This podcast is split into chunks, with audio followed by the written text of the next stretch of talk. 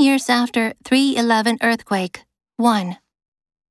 VOA's White House bureau chief, Steve Herman, a decade ago this week, quickly made his way from Seoul to catch the last commercial flight into Fukushima Prefecture, Japan, to cover a catastrophe that was becoming more serious by the hour. A magnitude 9.0 earthquake triggered a tsunami that destroyed a nuclear power plant, unleashing a radioactive crisis. The scope of one half of the disaster was apparent and appalling. Entire communities washed out to sea in a tsunami triggered by a huge earthquake. The other half of the tragedy was invisible and potentially more calamitous. Nuclear radiation escaping from reactors of a crippled power plant swamped by a pair of towering waves.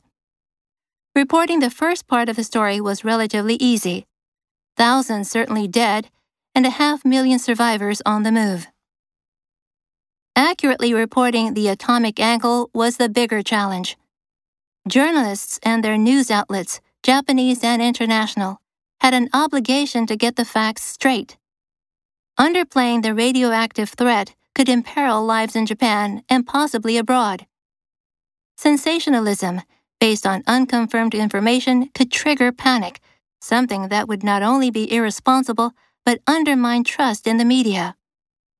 Trying to achieve that balance meant I did not report what would have been the biggest scoop of my career that one or more reactors of the Fukushima 1 nuclear power plant had melted down.